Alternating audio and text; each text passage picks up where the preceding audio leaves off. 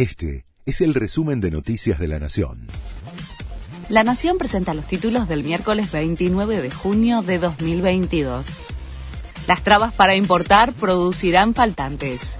La norma del Banco Central para evitar una mayor sangría de dólares generó profundo malestar en el sector empresario y muchos no podrán seguir operando por la dificultad de conseguir crédito en el exterior. Advierten que subirán los precios y habrá faltantes en celulares, café y materiales de construcción, entre otros productos. El FMI desembolsó 3.980 millones de dólares. El organismo cumplió el compromiso asumido con Argentina, por lo que las reservas del Banco Central sumaron casi 4.000 millones de dólares luego de la primera revisión satisfactoria del acuerdo de facilidades extendidas.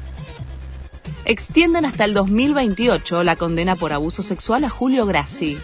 En principio, la condena al sacerdote regía hasta agosto del 2026, pero fue ampliada hasta mayo de 2028 tras una apelación presentada por la querella a raíz del mal cálculo de la pena y la inaplicabilidad del beneficio del llamado 2 por 1. Un nene de 8 años mató a un bebé mientras jugaba con el arma de su padre.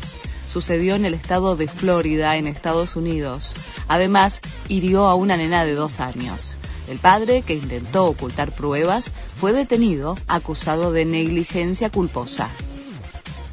Boca empató con Corinthians en Brasil.